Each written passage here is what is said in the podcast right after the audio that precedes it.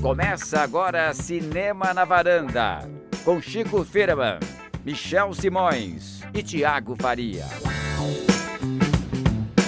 Varandeiras e varandeiros, começando mais Cinema na Varanda, sou o Michel Simões, episódio de hoje 1162. Chico Firman. 162. 162. Tiago Faria. Olá, Michel. Uma esposa e uma família no Varanda Verso. Isso aí. Tá, tá já autoexplicativo, né? As pessoas já, já sacaram o que nós vamos falar hoje, é isso? Já sacaram, sim. Eu não saquei. O que é que a gente vai falar hoje? Cris Lube, nós estamos numa. Univers... Como é que chama? No universo paralelo da varanda No hoje? universo paralelo da varanda. O que, que vai acontecer daqui isso hoje? Encontro de universos. Vamos falar sobre, é claro, Homem-Aranha no Aranha Verso, uma das animações mais premiadas da temporada, cotada ao Oscar, ganhou o Globo de Ouro.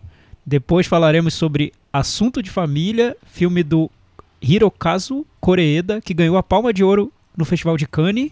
E fecharemos com A Esposa, o filme que pode dar a Glenn Close o Oscar de melhor atriz, o primeiro da carreira dela. Exatamente. Então, tem pra todos os gostos hoje, hein, Chico? Tem pra todos os gostos. Antes da gente falar dos filmes, é... tem uma polêmica rolando essa semana, Chico? Explica pra gente. Toda semana agora tem polêmica, gente. É um negócio impressionante. Polêmica. Pois é. E, e a polêmica tem a ver com tweets antigos, pra variar. Ah, voltamos a 2018. Voltamos, 2018, 2017, 2016, enfim. É, tweets antigos afastaram o Kevin Hart da apresentação do Oscar, né?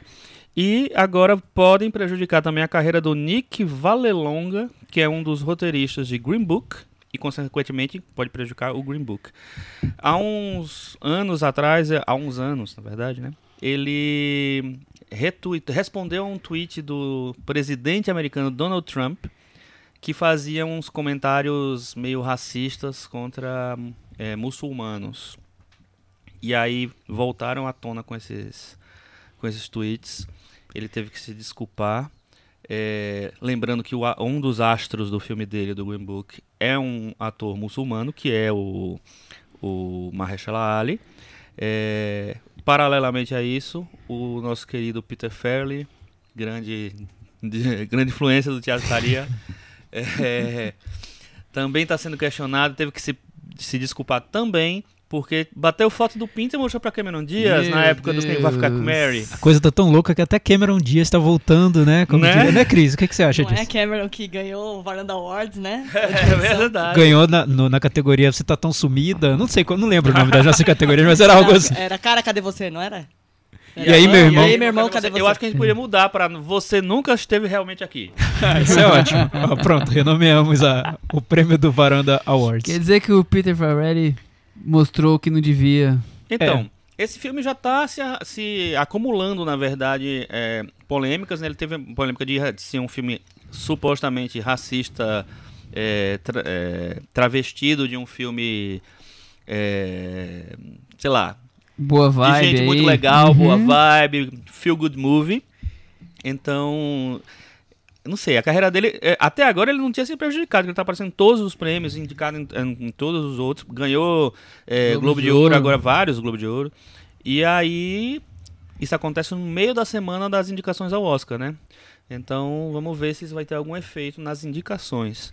Pois é, Chico, lembrando que os integrantes da academia começaram a votar, Na eu acho que na, na segunda-feira passada. E termina agora, ou, é, termina acho que segunda-feira, mais um. Então todas as polêmicas Terminou. desse período são, são bem delicadas. São bem Oscar. delicadas. Lembra que o ano passado teve aquela história do James Franco, que rolou também na, Nessa, nessa, época. época. e ele terminou não indicado ao Oscar de melhor ator por O Artista do Desastre, e ele estava super cotado, era um dos mais cotados e tal. Então, pode ter um efeito sim pro Green Book.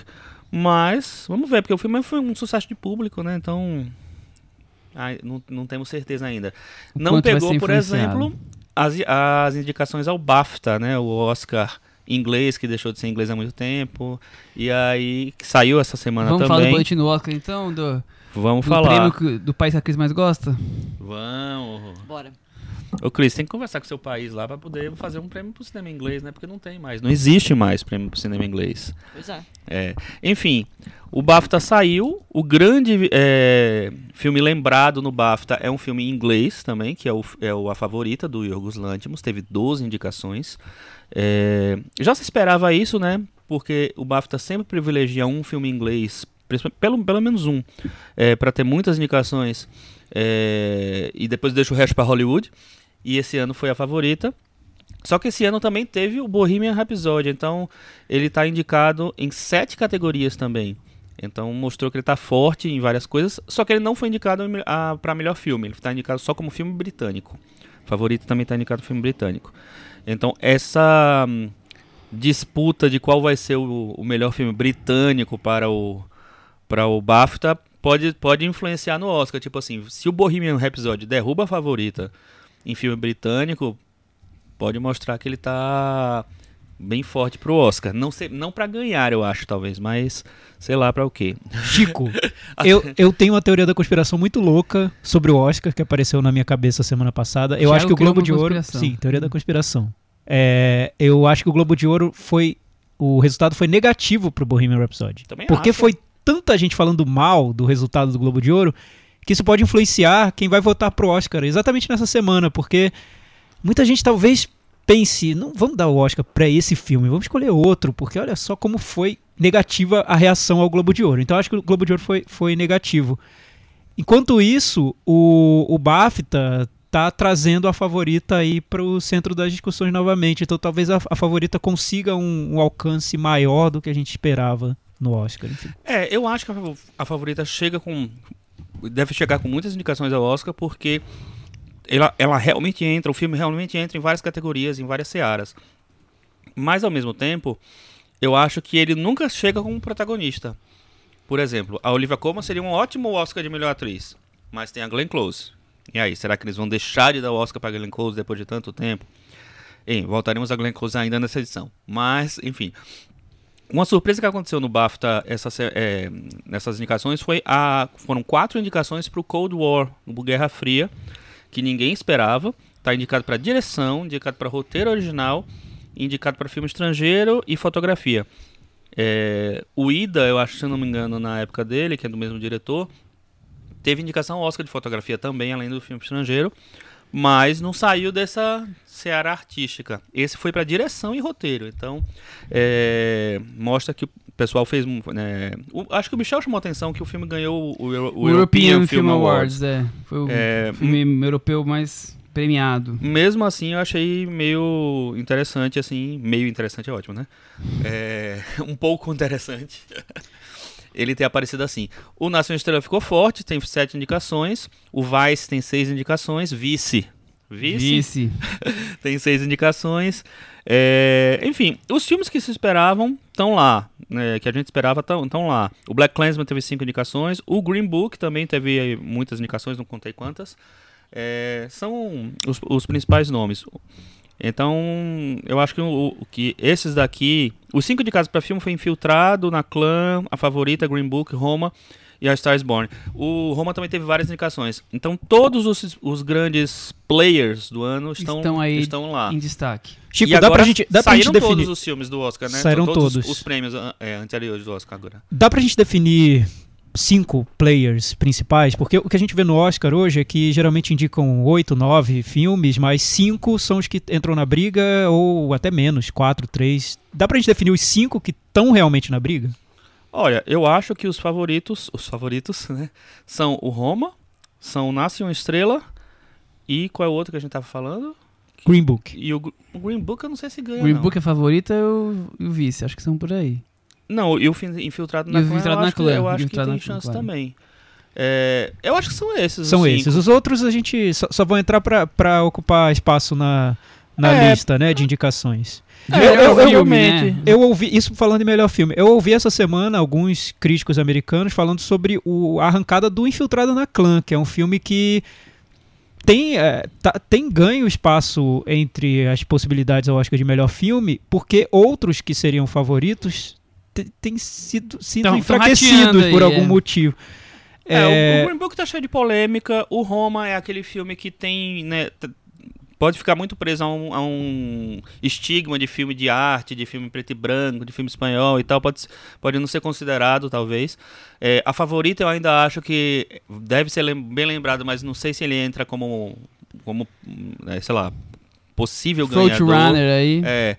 O, o Nasce uma Estrela ficou bem enfraquecido depois do Globo de Ouro, porque ele terminou não só ganhando filme- é, prêmio de canção, e lá seria um espaço ideal para ele crescer pro Oscar. É, o Infiltrado na Clã continua lá na, na dele, mas ele tá sendo indicado, ele não tá ganhando nada, entendeu? Então não sei se ele chega com tanta força assim. A gente chegou a falar aqui que o, o Spike Lee poderia ser um Oscar surpresa de direção. Até agora não aconteceu, até agora tá dando Cuarón. Pois é, e, e muita gente cravando com o Aron. É, é É. uma das categorias em que É mais sólido, tem- né? existe mais É. certeza nesse É, Oscar. Mas, é, aí, é, é, e- mas aí eu acho que é uma, uma coisa. É uma saída boa. Tipo, assim, não preciso premiar o Roma como o melhor filme, mas vou premiar um filme artístico, né? Como o melhor diretor e beleza. O, o Globo de Ouro fez isso, então esse. E não adiantou nada, né? Porque aí fez o Bohemian Episódio e o Green Book, né? Fazer o quê? Fechamos o boletim? Acho que sim. Então vamos começar a falar dos filmes da semana, começando com Homem-Aranha no Aranha Verso, filme dirigido por um trio de diretores Bob Percy Chet, Peter Ramsey e Rodney Rothman. O Aranha Verso tá indicado ao BAFTA também. Ah, ele tá em todas, né? Aliás, os três filmes de hoje estão indicados ao BAFTA. Então, um episódio especial BAFTA, é isso. são, são diretores estreantes, ou praticamente estreantes, é, mas que sempre trabalharam na, na parte de direção de arte, tiv- tiveram envolvidos nas equipes de anim- outras animações. Mas tem outros dois nomes por trás aqui, né, Thiago, que são os produtores, o Phil Lord e o Chris Miller. Pois é, é, é até curioso porque se vocês, nossos varandeiros, procurarem entrevistas sobre o filme no YouTube, no, em sites, o, o Chris Miller e o Phil Lord geralmente aparecem falando pelo filme. Eles são os donos do filme, em tese, parece- apesar de não terem Os diretores dirigido. viraram coadjuvantes na, na É. promoção, né? O Phil Lord ele, ele escreve, ele co-escreve o roteiro e os dois participam da produção do filme. Lembrando que eles fizeram é, comédias como Anjos da Lei, Anjos da Lei 2, a animação Tá Chovendo Hambúrguer, o Lego Movie. Participaram da, da produção do filme do Han Solo e foram enxotados de lá, Na porque direção. queriam deixar tudo um pouco mais divertido, engraçado e não sei, algo assim. Aí virou aquilo que virou lá, e né? chamaram Ron Howard pra dar um jeito ali na, na bagunça. É, são diretores que. E, e numa dessas essas entrevistas que eu vi, o, o Christopher Miller diz que o estilo deles é ir ao fundo da piscina e não se preocupar com nenhuma consequência e surpreender o espectador. É isso que eles querem fazer a cada filme. No caso do solo, eles foram ao fundo da piscina e não voltaram mais. Morreram afogados. é, o Chico, é interessante essa ideia da Sony depois de fazer reboots do Homem-Aranha, porque é um filme da Sony, não da Marvel. É, existir do live action e fazer uma animação. O que, que você achou dessa Eu ideia? Não sei se eles desistiram do live action, porque vai ter o Homem-Aranha. Dá um tempo, né? O Homem-Aranha. Eu, acho, eu achei uma saída interessante, assim, porque é o seguinte. Os estúdios, eles fazem filmes de animação dos, dos heróis. Só que geralmente são VOD, são filmes para um lançamento que não é no cinema. É, dessa vez eles trouxeram para o cinema. Só que quando eles trazem para o cinema, eles trazem um novo Homem-Aranha, que já existe nos quadrinhos há muito tempo e tal, que é o Miles Morales. Então foi uma maneira de trazer um outro, um, um outro personagem para, sei lá, o cardápio do estúdio lá, é, e não mexer diretamente com a franquia que está ligada à Marvel. Porque imagina como seria ter que fazer um filme ligado à, Mar Marvel, ao Ci- Marvel Cinematic Universe, é, com outro Homem-Aranha, vários outros Homem-Aranhas, na verdade, né? É, seria uma confusão tal. Então eles resolveram fazer uma coisa que se resolvesse ali. Então, nesse sentido, eu acho bem interessante, assim, e principalmente investir na animação, é, que estava meio subjugada para um, um lançamento direto para vídeo, entendeu? É, eu achei legal. Esse, esse, é, esse é um ponto curioso, eu, eu acho que é um ponto mais técnico, né? Como fazer uma animação que vá surpreender tecnicamente e não vá ser jogada pro mercado de streaming Uhum. ou de VOD. Isso que, o- que o Chico falou, acho que é um pouco o que, o que move esse filme. Você tem que, tem que apresentar algo diferente, você tem que surpreender para colocar essa animação dentro do jogo. É, é- é mais ou menos isso. E por outro lado, você tem que também surpreender o público que já está um pouco saturado de tanto de filmes de super-herói quanto de filmes do Homem-Aranha. Você tem ali um desafio muito grande de, de deslumbrar um público que está muito preparado para tudo que ele vai ver. É, isso, acho que o, o- o- Christopher Miller e o Phil Lord partiram desse desafio e é curioso onde eles chegaram. Eu, eu- se você tivesse me contado sobre esse projeto, eu jamais imaginaria que ele seria indicado ao Oscar, que seria, não foi ainda, mas muito possivelmente É será. falar, não foi ainda, calma. É, que ganharia o Globo de Tiago Ouro. Nostradamus. Acho que ele até vai ganhar, mas enfim, tô, tô me antecipando. Que seria indicado ao BAFTA. O, o que eles conseguiram foi, foi, foi bem interessante. Foi, foi- eles venceram um desafio muito grande. Em vários aspectos, aspectos técnicos e, e de narrativa também.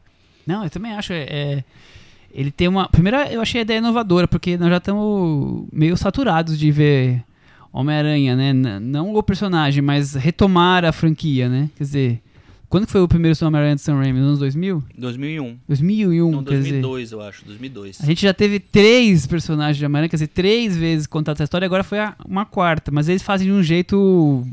Mas não é o mesmo personagem dessa vez. Sim, sim, sim. Apesar de, ter o Peter Parker, né? É um outro Homem-Aranha. Então. Mas não deixa de, de resgatar. As histórias Sim. são. É, e ele, e ele tá, né? ele é, tá no, no, no universo, tá no, no Aranha Verso, né? É, Você vê referências aos outros filmes, aos outros Homens-Aranha Então, também. enfim. digamos que o projeto inicial já, já é legal. É uma maneira de você manter um personagem que traz muita bilheteria, que, que gera muito interesse, sem ficar com a mesma história de ficar resgatando o mesmo Eu, eu, idêntico. eu né? acho não, não só legal, pra mim foi surpreendente mesmo. Eu não, eu não tava esperando. Eu, eu tenho esse preconceito com o Homem-Aranha porque eu acho que ele foi muito ref- ele foi refeito com poucos intervalos, inter- intervalos muito curtos entre um filme e outro. Só com Homem-Aranha, né? Tá certo. É, e com os outros heróis também. É, é um filme bom, bom para quem tem esse um pouco esse pegou esse ranço de filme de super-herói, como foi o que aconteceu comigo, de, de sentir que todos são i- filmes iguais. Trouxe um frescor Exato, ele, tra- é ele traz um frescor e, e eu acho que o desejo de surpreender de várias maneiras é o que move esse filme. Acho que é a- o caminho para entrar no filme é, é esse desejo de surpreender. Vamos pro sinopse então? Você tá aí já com na ponta Tô. da língua, Chico Filho, mano? Tô. É, o rei do crime. Ai, não, o rei do crime não. Esse Vai começar pega, por né, aí, mano? Michel? Pelo amor Oh, de meu Deus. Sei lá qual é o rei do crime, quem faz o rei do crime, não sei. Aqui é o Liv Schreiber. Esse sinopse gongada mais rápida, hein? A Cris Lume até acordou ali, gente. Vai de novo. O rei do crime Liv Schreiber. patrocina a criação de uma máquina que possa buscar pessoas nos universos paralelos e acaba trazendo diferentes Homens-Aranhas nesses, univer desses universos. Bem quando o jovem negro e latino Mi- Miles Morales Shameik Moore. foi picado por uma aranha e começa a se tornar o novo herói aracnídeo. Certo. Rei do crime. Gente, eu fiquei meia hora pra fazer sinopse, tava difícil, viu? Eu não conseguia. Saiu isso daí. É, todo mundo já viu, nem precisava ter de sinopse, né? Não, não, ficou o ruim, Brasil inteiro já assistiu esse filme. E Chico Filho, o que, que você achou? Eu achei que tá hype demais. Você achou que tá hype Meu demais? Deus, vamos, vamos parar tudo. Chico Firman, nosso especialista Eu em avisei quadrinhos. Thiago Faria que hoje estava Hoje no tá Varanda difícil. Verso. É, hoje a gente tá, tá tudo invertido. Da varanda. É, é o mundo invertido. Pois Achei é. que tá Chico, o que hype demais. aconteceu? Já vai dar você? 10 para Aranha Verso, o Chico vai falar que é uma bosta e assim vai. Não, nem tanto. Eu, é, eu gosto do filme, eu acho que ele tem um humor muito legal, eu acho que ele é, lida com a, com a mitologia do Homem-Aranha de uma maneira divertida. É, mas não fui surpreendido em nenhum momento. Porque, não sei, eu acho que por ter lido muita coisa de quadrinhos e tal... Ele faz jus ao personagem? Dos quadrinhos? Faz, não, o, o- eu acho assim, ele tem muito de quadrinhos, muito, muito, muito de quadrinhos. Tanto é que pra mim foi como se fosse um- ler uma, um- uma história em quadrinhos. E. Mas eu li muitas, né, nesses anos todos, né? Então, não sei, eu achei. Ok, legal. Desgaste. Eu achei legal, mas assim, pra mim não, não, teve, não teve grande novidade, não. Eu senti falta um pouquinho de um. de equilibrar a, a parte de humor e de ação com a- uma coisa um pouco mais dramática. Acho que tem pouco isso.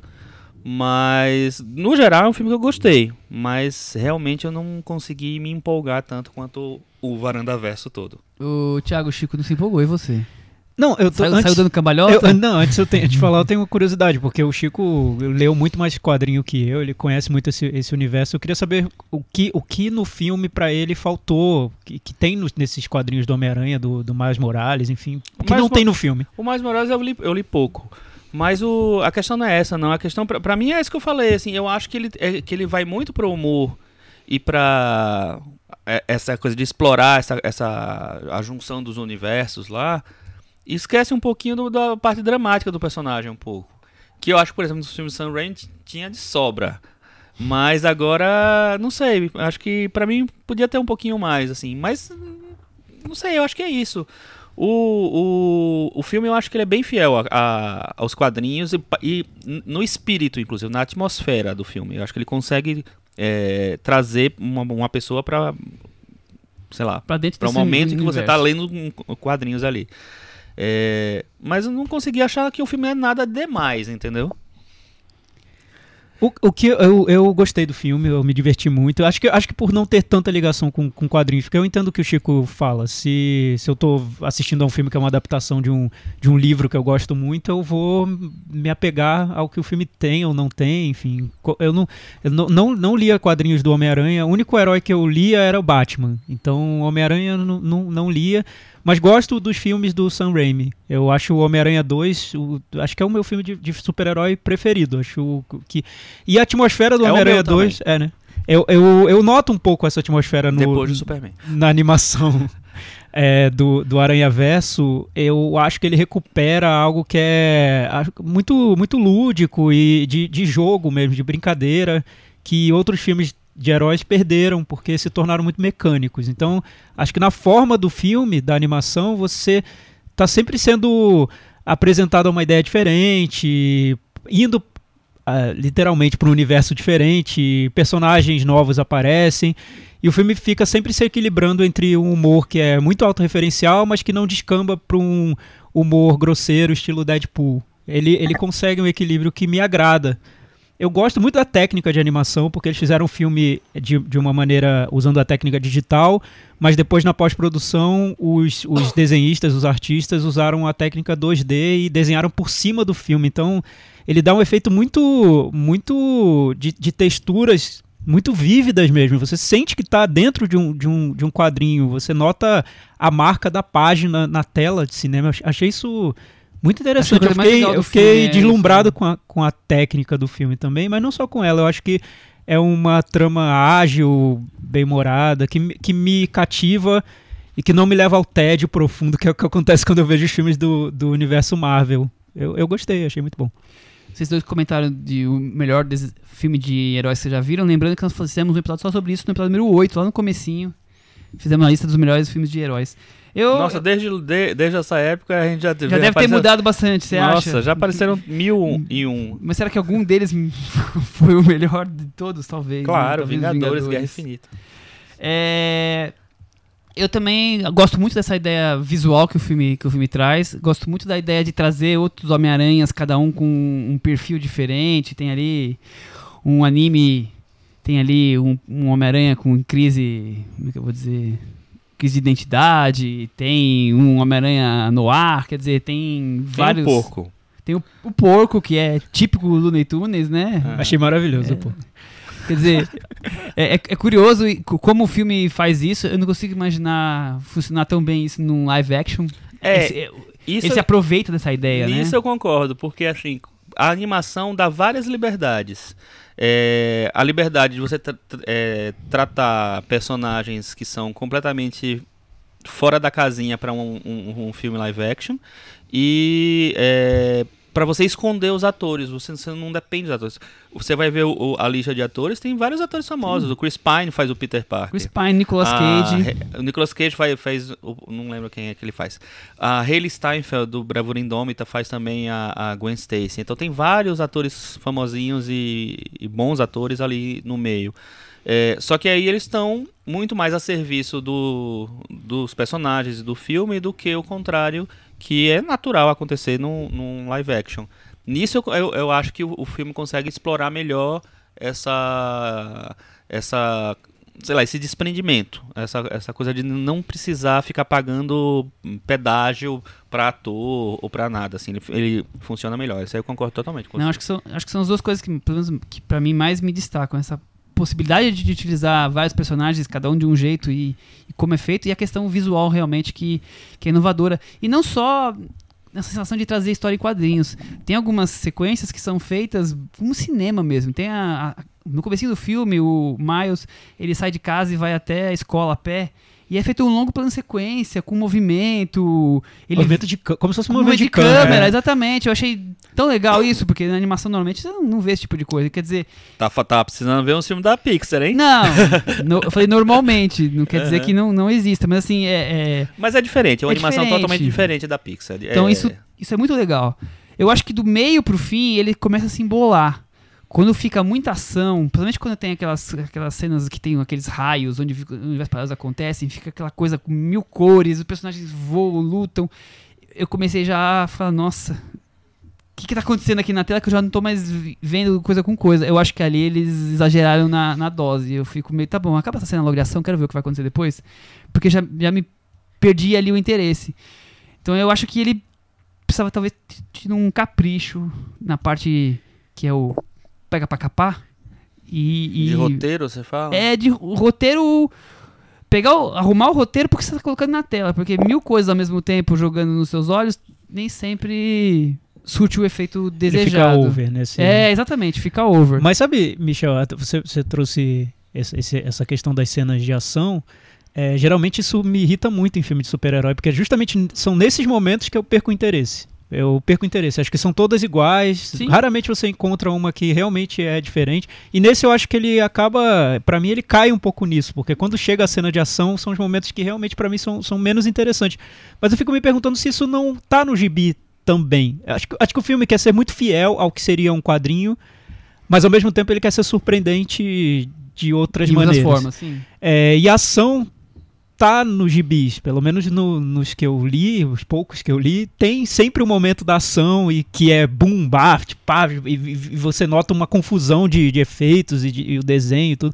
Acho que ele tentou levar isso, eles tentaram levar isso pro filme, é, mas, que, mas talvez não seja tão cativante pra quem não, não, não se interessa tanto É, assim. talvez, talvez. eu, eu passei o filme inteiro pensando numa coisa que o Chico falou quando a gente comentou um filme de herói. A, a gente já falou sobre tanto, tanto filme de herói, mas talvez um, ah, o Vingadores, não sei.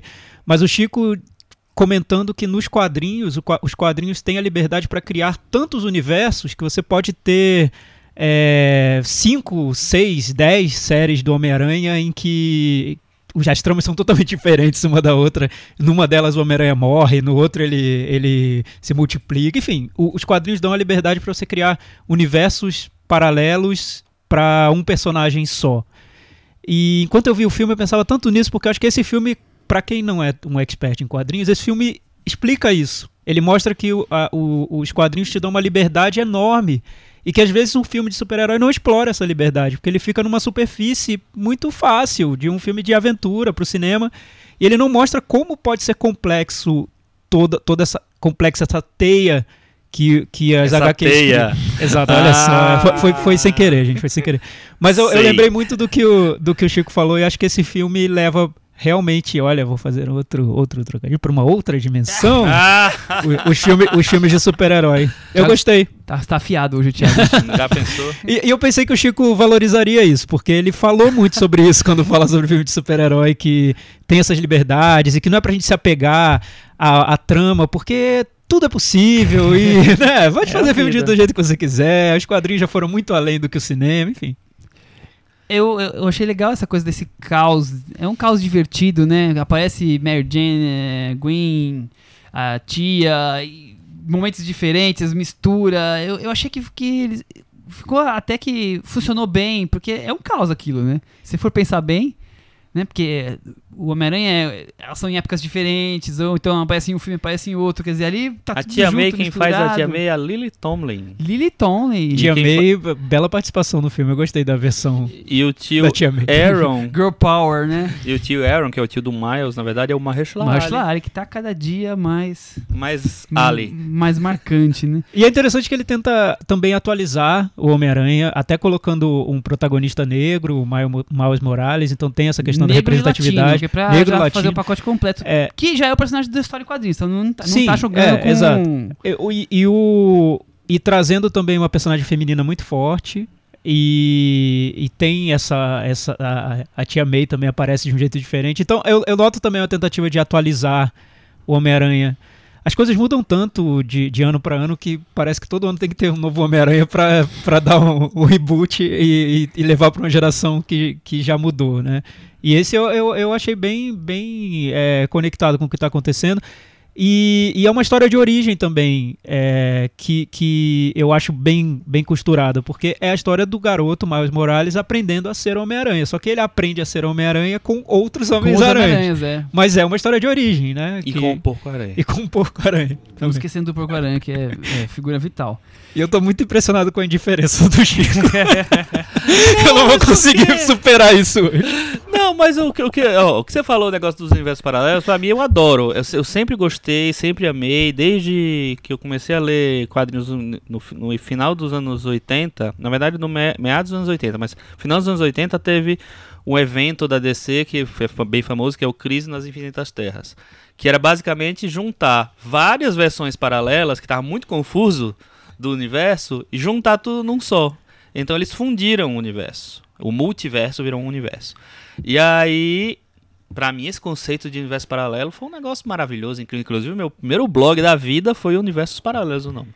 E aí, é, eu acho muito legal. Só que nesse eu acho meio resumido. Eu, eu acho meio resumido e eu acho que tem.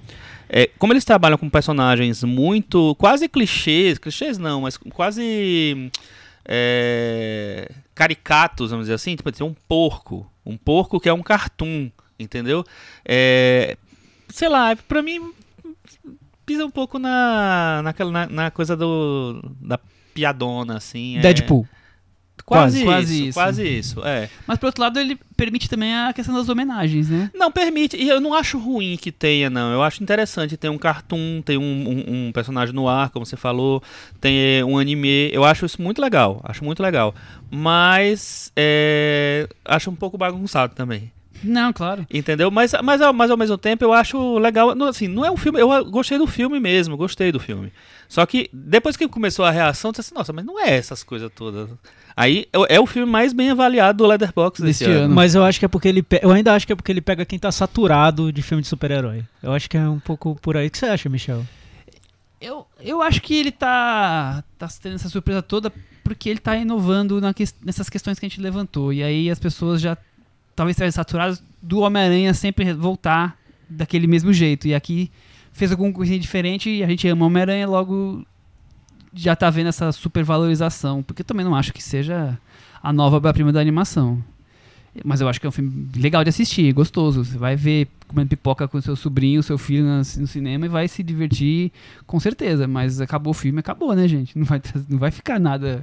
É porque que- inesquecível. Michel tá voltando. Quem é? Michel tá vindo. Tá, tô, Lembrando tô sentindo assim- a volta do Michel É, pra varanda. Lembrando que essa é a segunda animação consecutiva que o Michel gosta e tem alguma coisa estranha no ar. Tem.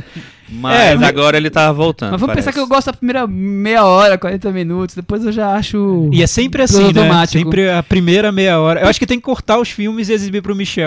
Curtas. Só a primeira hora. ser curta de Exato. animação. Porque eu. Mas eu- o que eu acho É sempre legal. a primeira hora, é É mara... quando aí você apresenta o personagem, porque depois começa as lutas. Você devia ter ai, assistido os primeiros 20 minutos na Comic Con. Tá vendo? Eu Entendeu? perdi a Comic Con. Aí Mas- você podia, já podia estar avaliado tá o filme. comentando no Globo de Ouro Mas também, sabe né? que eu acho que esse é menos problemático pra mim? Porque geralmente eu critico por- pelo mesmo motivo o filme de herói, que eu acho que sempre desanda do, do meio do final pro final. Mas esse eu acho que volta do meio pro final. Do meio pro final ele apresenta a questão dele com o tio, que só aparece do meio pro final. Ele volta pra.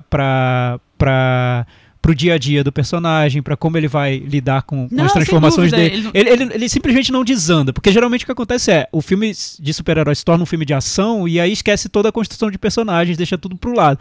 Mas esse eu acho que não, acho que ele volta, ele, ele vai e volta. Ele meio que precisa fazer isso porque o personagem, quando começa a parte de ação forte, e não tá totalmente Homem-Aranha, né? O-. O, homem, o, o herói aracnídeo, ele já, ele já tá precisando desenvolver, né? Então o filme precisa resgatar essas coisas, né? Mas é, é isso. É... Vamos pro Metavaranda? Ou alguém é- faltou comentar alguma coisa? Acho Vamos que lá? O Thiago não tá. Não, não, tá tô nada satisfeito hoje. Hoje foi uma decepção pra mim. Então fala Vamos ao Metavaranda. nota, ô, Thiago. Eu vou dar nota 7,5. 7,5. É, é maior que a Mary Poppins original pro Michel. É verdade. O, o, o Thiago gostou mais de Homem-Aranha do que de First Reformer ou de oitava série, tá vendo? Eu vou dar nota 6. E você, Chico Firman? Eu dou 6,5. Com isso, o nosso Homem-Aranha no Aranha Verso ficou com 67 no Metavaranda. Tá bem, né? Tá bem, tá bem. Tá bem. Vamos partir pro próximo assunto da, do dia de hoje. Assunto de família, filme do Hirokazu Koreeda. Diretor japonês, já falamos aqui dele outras vezes. Inclusive, esse filme a gente já comentou rapidamente durante a mostra de cinema. Ele tem 66 anos. Tem 66 anos, 66 caramba. anos, o nosso Achei japonês. que ele era mais jovem. Olha só. Ele já foi tema da gente aqui duas vezes. A primeira vez foi o filme Depois da Tempestade, no episódio número 49. E a seguir foi o terceiro assassinato, no episódio número 123. Então a gente já falou um pouquinho da carreira dele, mas pra quem não ouviu esses episódios, Se eu, ele... não, se eu não estiver enganado, o Thiago não gostou muito do, do Depois da Tempestade, aí reviu e gostou. Hum, Olha, Não foi isso? É Chico isso? já Não foi foi, isso? foi exatamente. E o terceiro foi. assassinato, ele foi e gostou. Bem. Além desses filmes que a gente falou já aqui na varanda, ele dirigiu Ninguém Pode Saber, Pais e Filhos, Depois da Vida, Amaborosa. Então, um diretor já com grande carreira, uma carreira ligada mais marcada por, por filmes com crianças, né, Tiago Faria? Mas não só, mas mais por Acho que, acho que sobre família, dinâmica familiar, é um tema que ele, que ele gosta muito. Eu lembro quando a gente falou sobre o Terceiro Assassinato, que é um filme mais diferente dele, a gente disse, é, ele tá aí ousando porque fugiu um pouco desse tema da dinâmica familiar. Aí que já é- que voltou é agora. Agora ele, ele volta no Shoplifters, ganhou a Palma de Ouro Palma de ouro, né, Cannes. Hein, Chico? Ganhou a Palma de Ouro, e assim, foi uma Palma de Ouro num ano super forte de Cannes, né? Tinha vários filmes que estavam muito comentados, eu acho que o mais comentado era o Em Chamas, né, que a gente falou aqui também. Mas foi uma, acho que foi uma belíssima palma, porque é um filme muito bonito. É, lembrando que esse ano o Godard ganhou a Palma de Ouro especial porque não tiveram coragem de dar Palma de Ouro pra ele, né? É, isso fica enrolando. É. Como assim não tiveram coragem? Co- Você sabe Eu algo acho- dos bastidores? Eu acho que foi isso, que o filme era tão diferente que não tiveram coragem de dar a palma que deram uma palma de ouro especial pra Godard, porque é a palma do Godard, entendeu? Ah, não entendi. vale como. Tá certo. Não entra no prêmio normal. Temos a sinopse? Temos a sinopse. O Chico vai falar os nomes dos personagens ou, É, ou nós enquanto vamos isso, pular? vamos falar um pouco mais do. Pô. Só precisa o nome da garotinha, tá? Ah, boa, tá. vou, vou facilitar. garotinha. Só a menina. A menina. a- Ela não é a- o mote da história?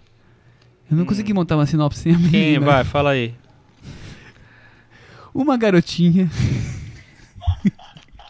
Sinopse hoje tá um capítulo à parte, hein? Mayu Matsuoka. É encontrada quase congelando nas ruas e acaba agregada por uma família meio torta que vive de bicos e pequenos assaltos aos supermercados até que a imprensa começa a noticiar o desaparecimento da menina. Uma família meio torta. É. Você vê que. Porque não é uma família normal, nós vamos contar aqui É meio um pouco torta. mais em Achei detalhes. legal você ter começado pela menininha. Gente, mas se não tiver Mas menina, é, é importante. filme. É, não, realmente é importante. é importante. Você vê, começou o Rei do Crime, o Homem-Aranha. Mais 2019 importante. vamos inovar, é isso. É, vamos vendo. inv- inverter aí. Tem que A esposa vai ser um apresentador do, do Nobel. Sinopse da varanda no Aranha Verso. É, eu ouvi entrevistas com o Coreda é, e ele diz bem especificamente nas duas entrevistas que eu ouvi dele: relações de sangue ou o tempo que se passa juntos. Formar uma família além do sangue. Ele está querendo dizer que, principalmente na cultura japonesa, mas acho que isso é mundial, que família só vale, na maioria das pessoas, se for de sangue. E que ele está questionando é, a constituição de famílias sem ser por laços familiares, né? Então, sei lá, a varanda é uma família, digamos assim, sendo que ninguém é parente de sangue, é mais ou menos esse raciocínio que ele tá... O, plot inicial da onde ele quis criar a história. O que, Uhum. que vocês acham sobre esse... Eu acho que isso discussão. é o centro do filme, assim, as- é, falar sobre o que une as pessoas, o que o que traz as pessoas para junto, né? São, sei lá, os pontos de identificação que, que chamam as pessoas para perto uma das outras, assim. Eu acho que o filme é sobre isso, é sobre como essas relações que teoricamente não teriam que acontecer acontecem e às vezes são mais significativas do que relações é, convencionais, vamos dizer assim. Sim.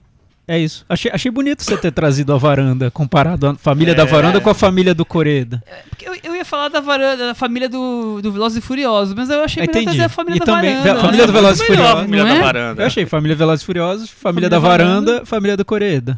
São três tipos de famílias. Eu acho que é por aí. A Core Family. O que, o que, eu, o que me atraiu muito a esse filme. Eu já, já tava numa fase de, de gostar cada vez mais do Coreda. Eu. A gente falou sobre isso no, no episódio do Terceiro Terceiro Assassinato. Que o Coreda às vezes parece um diretor, na minha opinião, mais singelo do que ele é. Porque ele trata de temas que muita gente trata, é, lida como temas muito simples e que todo mundo faz. Pô, todo diretor faz filme sobre família, né? Coisa fácil. Mas quando, quanto mais você assiste aos filmes do Coreeda, você percebe, percebe como ele se dedica profundamente a esse assunto, ele vai fundo nisso mesmo. E tem uma ligação emotiva muito forte com os personagens que ele constrói. E são filmes que, quando, principalmente nas revisões, eles, pra mim, crescem muito. Foi o que aconteceu no Depois da Tempestade. Que eu vi a primeira vez, achei um filme cheio de truques ali, tem uma velhinha simpática, tem um, um- Que tá nesse filme também. tem um, um- um papai trapalhão. Então, na, na Papai primeira, Trapalhão, na- que coisa maravilhosa. na primeira sessão você se apega e critica esses detalhes e depois você percebe que ele está falando sobre, sobre temas bem profundos mesmo. O Assunto de Família eu acho que é o, é o filme que, em que isso aparece, essa, essa falsa simplicidade aparece da, da maneira acho que mais perfeita para mim no, no cinema dele. Muita gente agora está assistindo ao filme e está questionando se realmente ele deveria ter ganho a Palma de Ouro em Cannes, porque tinha filmes muito melhores. Eu sou dos que acham que não, que ele deveria ter ganho sim, não tem filme melhor. E olha que eu gosto muito do Infiltrado na Clã, gosto muito do Em Chamas, mas para mim o, o assunto de família ele vai leva o cinema do Coreda para um outro patamar, Uma que outra é- dimensão. uma outra dimensão, um outro universo, que é você tratar de todos esses temas familiares que ele tratava até agora, mas dar a esse te, esse, esses temas um viés social, jogar esses todos esses temas para uma discussão sobre como a sociedade, a sociedade japonesa, mas você pode ampliar também para sociedade capitalista, enfim, como ela encara essa, essa questão. Como você opõe a moral de uma família formada por pessoas que têm afinidades a essa moral que a sociedade impõe. Então acho que é um filme muito sobre isso. O Coreda tá, tá abrindo um novo caminho dentro do cinema dele. Eu acho exatamente isso. Primeiro, é, esse é o tema central do filme. Ele diz também que ele teve a ideia, quando ele leu uma notícia no jornal no Japão, de que famílias pobres não estavam noticiando ao governo a morte de, de parentes mais velhos para poder continuar recebendo dinheiro da pensão. E daí ele criou essa história sobre o que são famílias exatamente, o que é o que não é uma família. E eu acho o mais legal é isso, porque ele coloca de um lado a família classe média padrão, que são os pais da menininha, e do outro lado essa família toda torta, que não é bem uma família nesse formato que ele está discutindo, quer dizer, não são todos de sangue, o, o, mari- o marido e a esposa, eles não são nem casados, eles não são o marido e esposa, a avó não é a avó deles, quer dizer, são pessoas que foram se unindo Se longo juntando pra sobreviver. Exatamente, para sobreviver foram se unindo, invadiram uma casa e a coisa foi constituindo e aos poucos no dia a dia eles acabaram em, se tornando uma família, né? Uhum. E com, com a marginal, com, com pequenos assaltos e você se questiona, peraí, mas essa família é uma família que vai absorver uma menina de classe média que tem tudo do bom e do melhor e vai ser e você vai ficar assistindo o filme e vai ao longo do filme achar que aquela família é melhor do que a família padrão daquela menina? É, eu acho que o Coreeda dá um tilt em quem tá assistindo o filme. Eu, eu ficava olhando e falando nossa ele tá mostrando que o mais importante não é o dinheiro é, são, é o afeto é o carinho essas coisas que a gente diz saber que é o mais importante, mas nem sempre emprega. E o Coreida consegue fazer isso com a família que você olha para aquilo e fala: ah, Isso aí é um mano de mendigo que, que tem que tirar da minha frente, né? Gente diferenciada, quer dizer. Nossa, Michel, Ele eu, põe eu esse acho, ponto. eu acho genial isso que você falou. Acho que é esse é o ponto do filme mesmo. Ele foi exibido, eu vi pela primeira vez na mostra de São Paulo, na, na sessão para imprensa, então foi antes do, do início da mostra. Todos nós estávamos Todos lá. nós estávamos lá.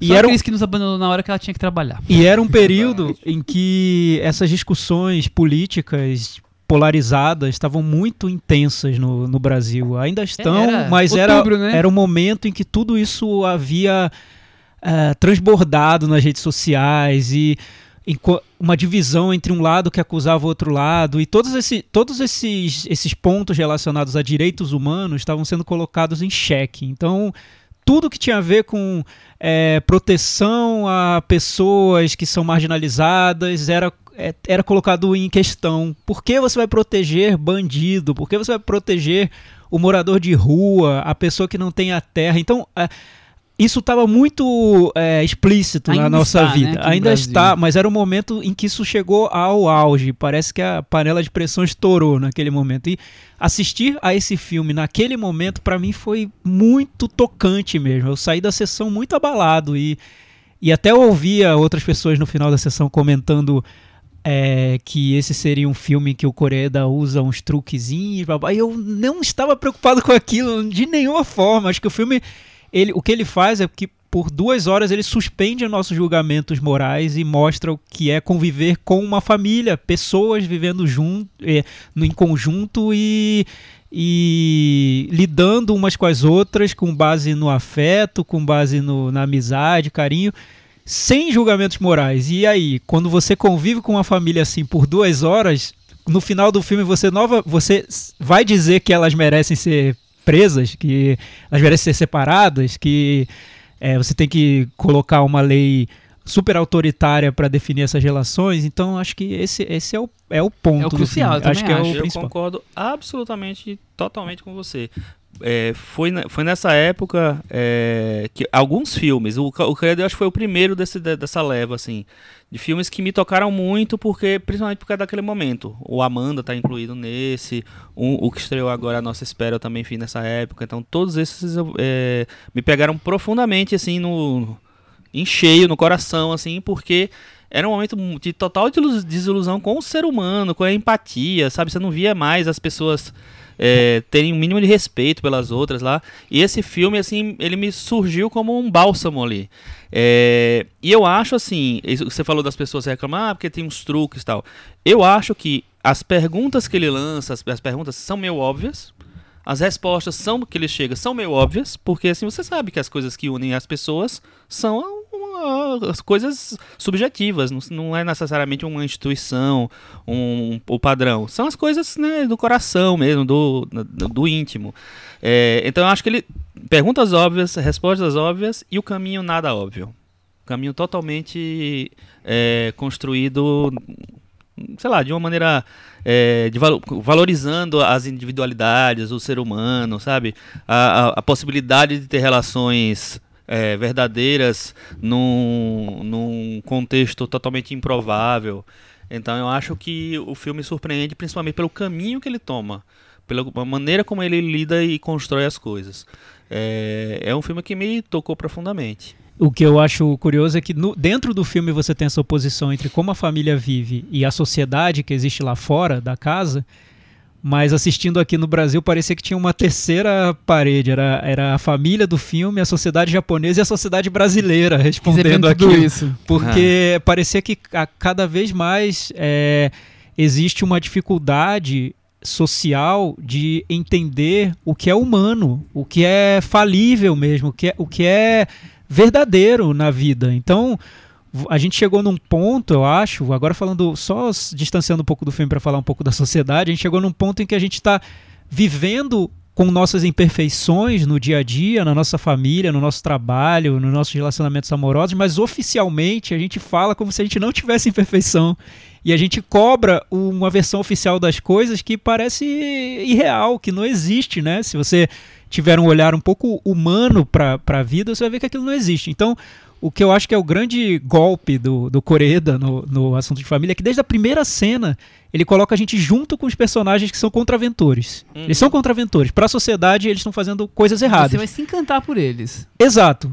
É, não de um jeito banal, eu acho. Não de um jeito Uhum. totalmente fofo, mas é pra gente se encantar com eles mesmo, porque é pra gente ficar junto com eles. O, o Coreeda coloca a gente dentro da casa, na maneira como ele filma mesmo. Eu acho que é um filme muito bem filmado, muito bem construído na- em, em toda a encenação dele, porque ele coloca a câmera ali dentro daquela casa muito pequenininha, muito bagunçada, tu- tudo muito entulhado, e a câmera vai transitando por aquela casa com uma naturalidade, com uma leveza que tira qualquer julgamento moral que teria num filme que talvez quisesse mostrar o que tem de grotesco naquela casa toda bagunçada. Não, é um filme leve, é um filme bem humorado. Você se É um filme- sente lá dentro. Exato, ele né? quer nos colocar juntos do lado daqueles personagens. Então, a maneira como ele faz, eu, eu, É, pra mim é eu- difícil criticar. Eu acho que é uma ousadia, porque ele faz um filme estilo Coreeda, quer dizer, o jeito de filmar, enquadramentos, é mais ou menos parecido, com temas já caros ao cinema dele, mas ao mesmo tempo tem uma ousadia ali.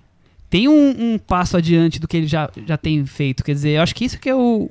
Pra quem conhece o cinema dele, já, já se surpreende. É porque eu acho que tem pela primeira vez uma posição social forte do Coreeda. Que Não, pela lembra. primeira vez não. O, É, Ninguém sim, Pode Saber. ok, ok, é uma tem. posição Eu, eu- entendo, Chico, o que você Eu acho você- que é uma posição É que nesse mais tá muito claro. mais complexa. É. é, Talvez. essa. É, o, o- o que- o que provoca é uma mais a gente. Muito, muito concreta, né? Você tá mostrando as crianças abandonadas ali. É mais cru, É, ninguém pode saber. Esse daí, ele vai revelando aos poucos. Por, por exemplo, você não sabe aos- é, logo no começo que aquilo não é uma família tradicional.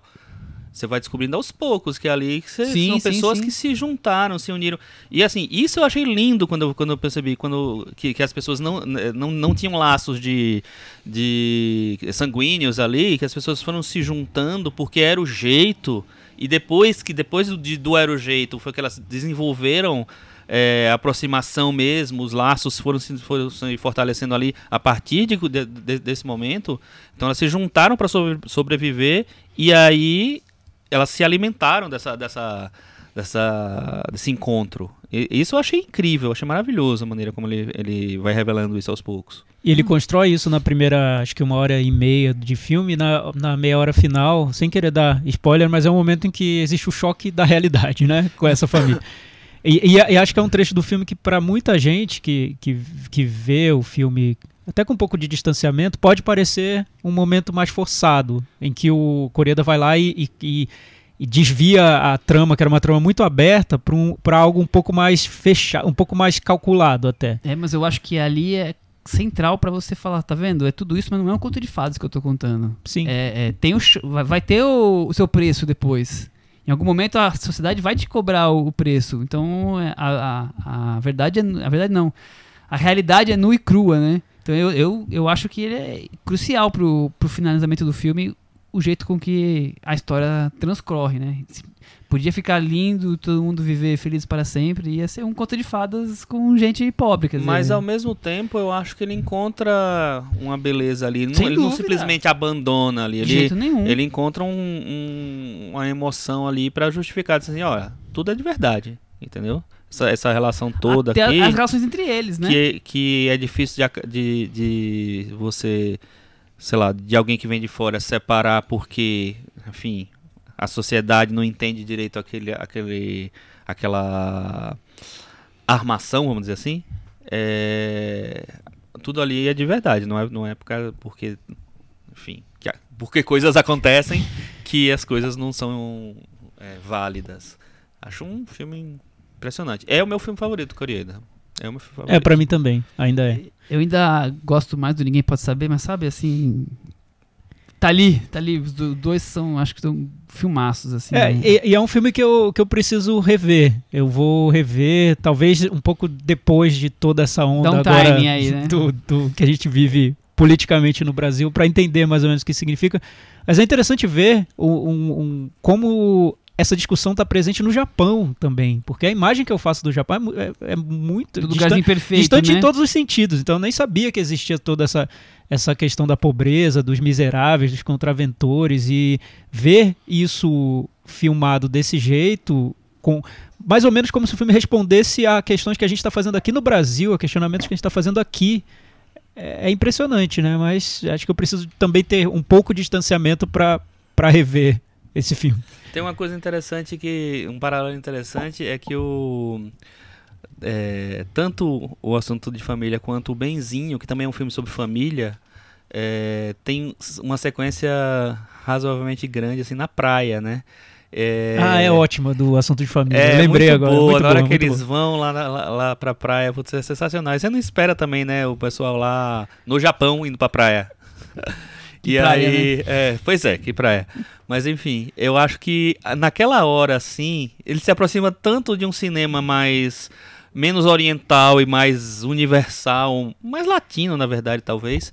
É, sei lá, mais caloroso, assim. e faz todo sentido no, no- no tipo de filme que ele constrói, né? Meta varanda? Vamos. E aí, Chico? Vou dar nota 8,5. 8,5. Thiago, eu vou dar nota 8. Eu vou dar nota 9.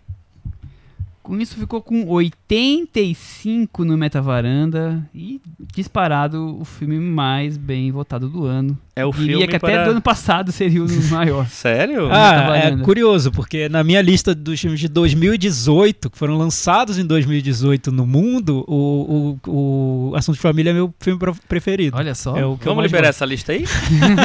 Porque o povo quer Cadê ver, essa quer saber. lista? Tá, Cadê tá essa guardado. lista?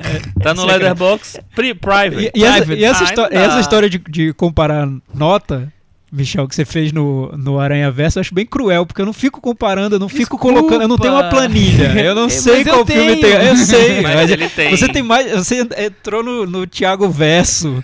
É um- eu não tenho acesso a ele, a esse universo. Você tem, quem não tem é o Cara, eu, não, eu não fico colocando as notas uma do lado da outra. Isso aparece, é, vou é algo que vem. É algo que vem naturalmente, Gente, mas a, a- nota é um número essa pra ter uma ideia. É, é- é subjetivo, não, não é uma regra. As pessoas são muito matemáticas, né? A gente só precisa aqui mostrar pro, As pro pessoas são muito ouvintes. matemáticas. olha. A gente só precisa mostrar pro ouvinte a verdade. É o fato. Não, só pra- mais ou menos o que, o que achou, em mais ou menos em que posição ficou. Mas não é uma coisa que tem que, ah, 7,28. Eu tô, eu tô prevendo que esse ano, de repente, vai, vai, vai ter aquele momento. Não, porque eu nunca gostei do diretor. Tá, gostou sim, porque no filme tal Michel- você falou Michel isso. abre isso, a planilha. isso, isso. Já E- temos Michel- um histórico pra isso Michel agora. abre a planilha e revela tudo. Eu senti isso. Eu Se senti, bem que eu eu senti lembrei. do- devassado aqui pelo Se Michel. bem que eu lembrei hoje do Depois da, da Tempestade, né? Que você. vendo? É, e o Chico desgostou também. Aqui, aqui é, aqui se É, faz, aqui se Você paga, né? achando que ele não gostou muito da animação. É, então, é- aqui é, a gente- perdoa é, ninguém. Michel, é a nova era, né? Aqui se faz olho por olho, dente por dente, É. aqui se faz, aqui se O paga. governo E Bolsonaro é nesse país. E, e você falou dessa lista do, do, do Letterboxd, eu fiz essa lista de 2018 e tá fechada, só eu sei o que tá lá. E isso me dá uma liberdade enorme, porque eu fico mudando de posição Toda de filme. hora. O- Eu com- comentei com o Chico outro dia que o Burning, o Enchama, já tá quase lá no topo da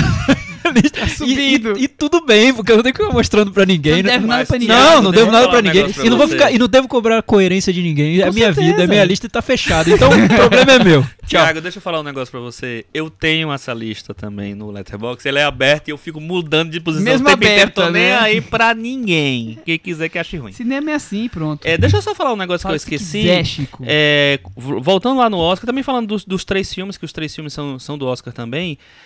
É uma coisa que a gente não se atentou esse ano é o seguinte: esse ano, é, o ano passado, no início do ano, logo depois do Oscar, a Academia convidou 938 membros novos. Hum. Em 2017, eles tinham convidado 774 membros novos. Em 2016 foram 638. Mudou É, todo mundo. E- ou seja, em três anos eles chamaram 2.385 membros novos. Não fiz essa conta agora, eu já estava decorado. 2.300 Isso quer dizer o quê? Quer dizer que pode ter muita surpresa nas indicações. Porque a academia, de uma maneira geral, até estava conversando isso com o nosso amigo Laio, ele falou assim. ah, é, comparando com BAFTA, com SEGA, essas coisas, ele falou assim: não, mas o Oscar tem feito escolhas mais artísticas do que o, o- os outros. E é verdade. É, o Oscar indicou Dente Canino, sabe? Enfim, que eu nem acho artístico, mas enfim, entraria nessa, nessa coisa. Então eu acho que pode ter uma influência grande de, desses novos votantes trazendo coisas mais. Aguardem novas aí. surpresas. Esses com certeza todos devem entrar com poder de voto, enquanto os velhinhos vão cada vez mais saindo, né? Tomara, Chico, tomara, viu? Vamos ver. Falando em velhinhos, vamos falar de personagens que já não são tão jovens? Olha, saiu Paz, bem. hein? Saiu Paz. bem. Uau! Que ficou até orgulhosa agora aqui. A Esposa, filme, dirigi... filme, é filme britânico, né? Dirigido pelo sueco Born Runch, 57 anos. É... eu pesquisei sobre ele e esqueci de anotar o nome dos filmes. que eu Anoto. É, mas mas- eu, eu achei curioso porque é, eu vi um filme dele. Foi uma grande surpresa pra mim quando fui pesquisar. Acho que é o primeiro filme dele, ou o segundo, de 2003, passou na mostra, chamado Amanhecer. E eu assisti, mas era, era aquela moda, lembra, Thiago? De três histórias que se entrecruzam, dramáticas, que- que- momento. Que belo momento do cinema, Era né? 2003, você lembrar Era. que Amores Brutos era 2002, quer dizer... é- Babel, ó. Ba- Babel já vem depois, né? Mas Não, mas é é daquela fase, né? Vidas que se cruzam, né? Exatamente. E Tem até ele um filme chamado Vidas que se cruzam. ele Tem. essa... São três his- histórias de famílias com carapuças que servem verdades, DRs, e tudo acontece até convergir numa, num amanhecer. É uma noite toda e todo mundo vai lá pro pôr do Como é o sol. nome do filme mesmo? Chama-se Amanhecer, em inglês que chama-se. Daybreak, uma coisa assim. Uhum. Então, os outros filmes dele, que deve ter mais um, dois ou três, eu não conheço, mas já tenho esse histórico. Mas eu achei o filme ruim, não. Até porque na época nós estávamos mais com frescor dos três histórias. Agora já, já ninguém mais aguenta mais, né? Mas acho que ninguém mais conhece a carreira dele, né? Aqui. Vocês vão me surpreender. Hum, não, eu não lembro de filmes dele, não. Bom, então vamos pra sinopse. O Chico Gano vai precisar de cola porque ele sabe de cor salteado, todo mundo, né? Vai que, né? Vai que eu trago o garçom, né? Eu sei lá, que você falou assim. Garçom, "Um que... Garçom da Academia Sueca. A esposa dedicada Glenn Close. que questiona seu papel no nesse casamento e sua importância na obra de seu marido escritor Jonathan Price. quando ele é escolhido a receber o Prêmio Nobel de Literatura. Muito bem. Cris Lume, vem pra conversa você também. O que, que você achou de A Esposa? O que eu achei de A Esposa, assim, pan. Hum, é um filme que tem um, vamos dizer assim, tem um truquezinho. E acho que você, a hora que você já entende o truquezinho, ele já tá quase te perdendo, ainda bem- que ele acaba. Porque se ele fosse querer se sustentar nesse truquezinho por mais um tempo, já não, não ia dar, eu acho. Acho que tem tudo a ver dizer que, que a. Que a grande coisa do filme é mesmo a atuação da, da Glenn Close. Porque eu acho que ele se sustenta nessa, nessa virada, assim. Eu não, ele tem uma situação de, de flashback, né? De mostrar um pouco como é que é o, o passado do, desses, desses personagens, do casal, né? Você primeiro é, começa conhecendo o casal como eles estão vivendo hoje. E depois, aos poucos, para você entender um pouco mais do que está acontecendo, você tem um, um flashback. Então, eu, eu, eu acho que é bem caricato, assim, esse flashback, na minha opinião. Uhum. E não, eu acho isso, não sei. Interessante você ter falado do flashback, Cris, porque isso me incomodou de um Era pra jeito. esquecer do Era, flashback, é, né? parecia que eu tava vendo uma, uma produção original HBO e no flashback ia pra TNT.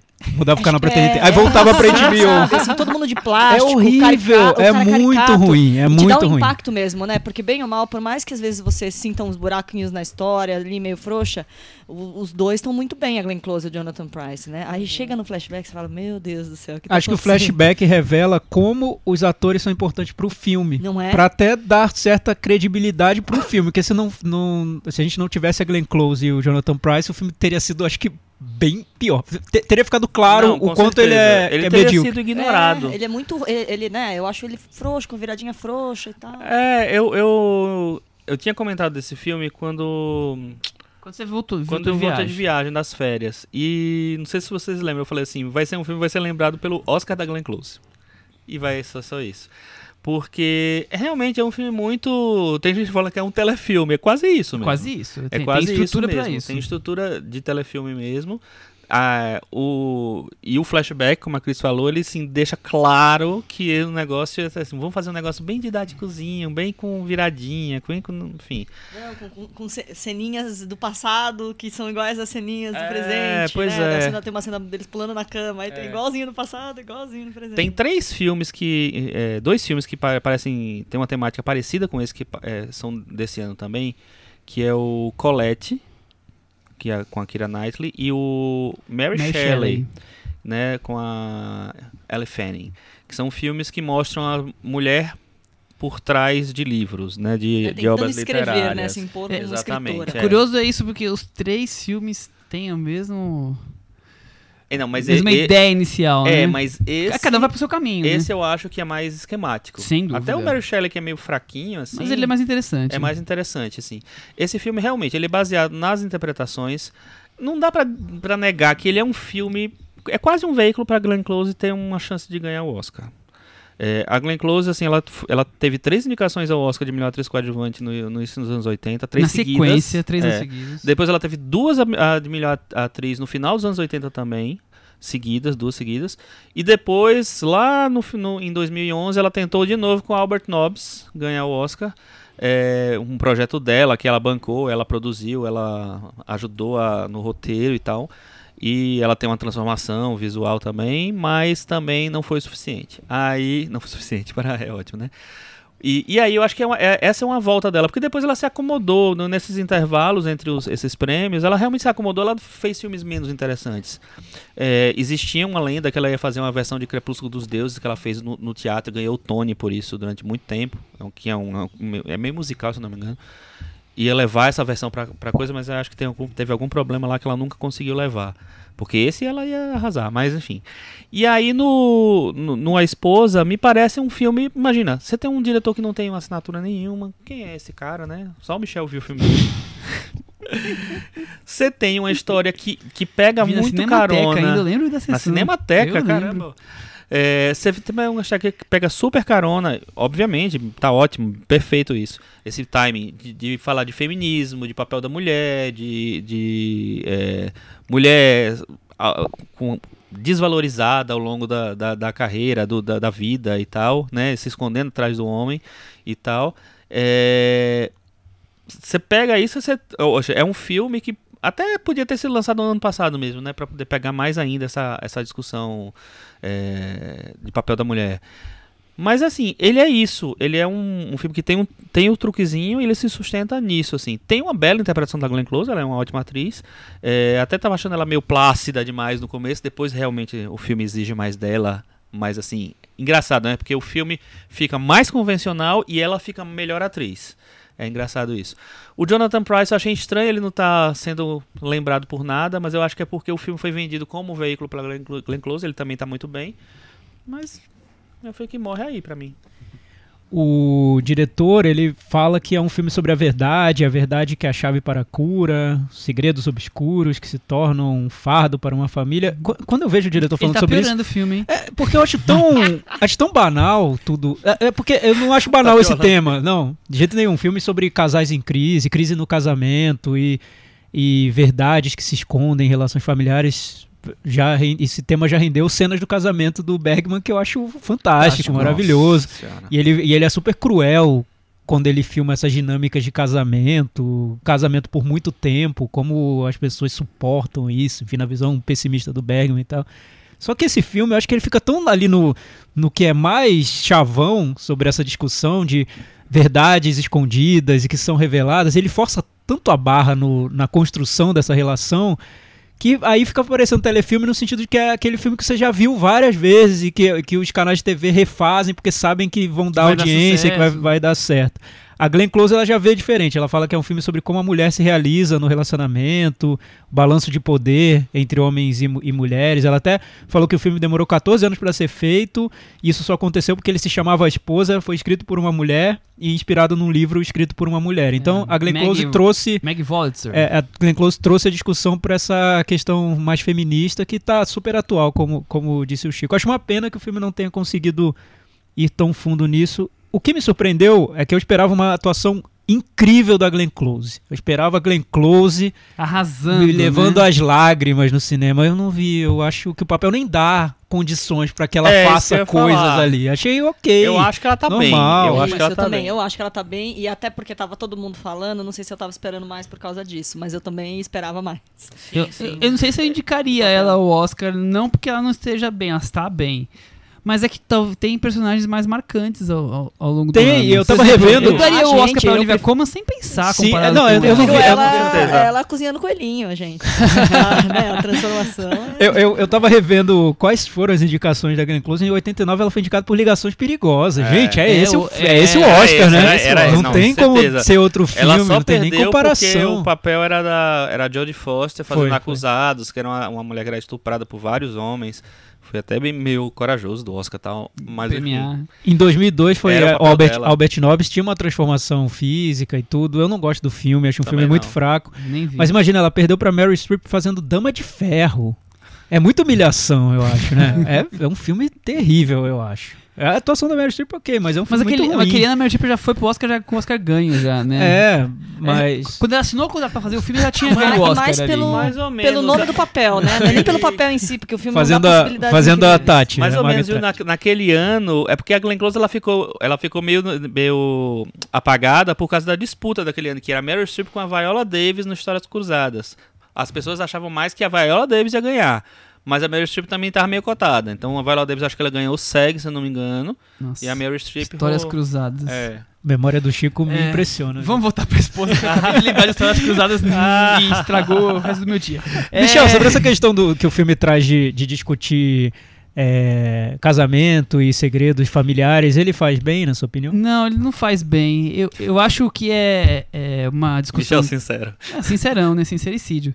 Eu acho que é, é sempre uma discussão interessante, porque, primeiro, trazer à tona essa questão do- da mulher submissa que, que vive mais o amor e deixa o, o homem ocupar o espaço para a sociedade, digamos assim, tentando evitar um pouco de spoilers, mas que eu acho que quem não viu já meio que subentendeu o que nós estamos falando.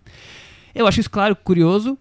Por outro lado, também, é, o filme deixa como uma decisão meio que dela, então logo ela tem parte da responsabilidade em cima disso.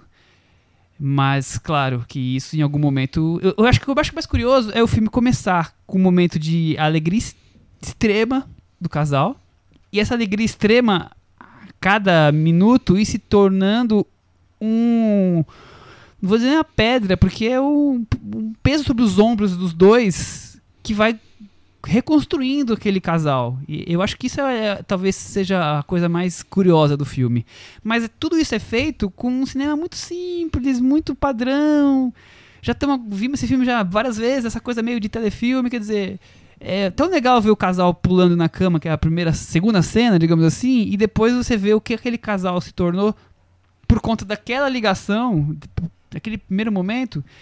Mas é feito tudo de, tudo de um jeito tão blé.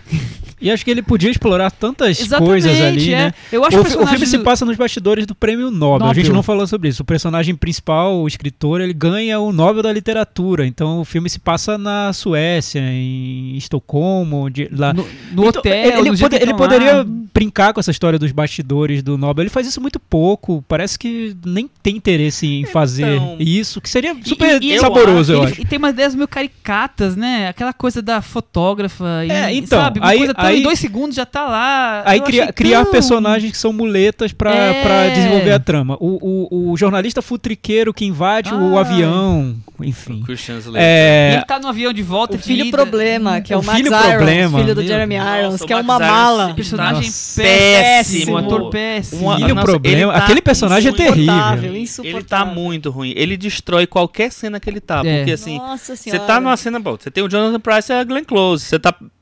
Pelo menos tá coberto ali, né? né? Aí ele aparece. e Aí aparece o "Puta, Mike que Cyrus, saco." cara, destrói o filme, destrói Sim, tudo. total. Mas eu acho que a, a pior, as pior, é, eu acho que o problema vem, vem acho que da do, do romance, do do, do, da- Do livro do mesmo. livro, porque eu acho tudo que tem um, o filme ele tenta ser uma coisa pequena, te- ten- tenta ser um filme Contida. não, é um, um filme, sei lá, de uma história pequena.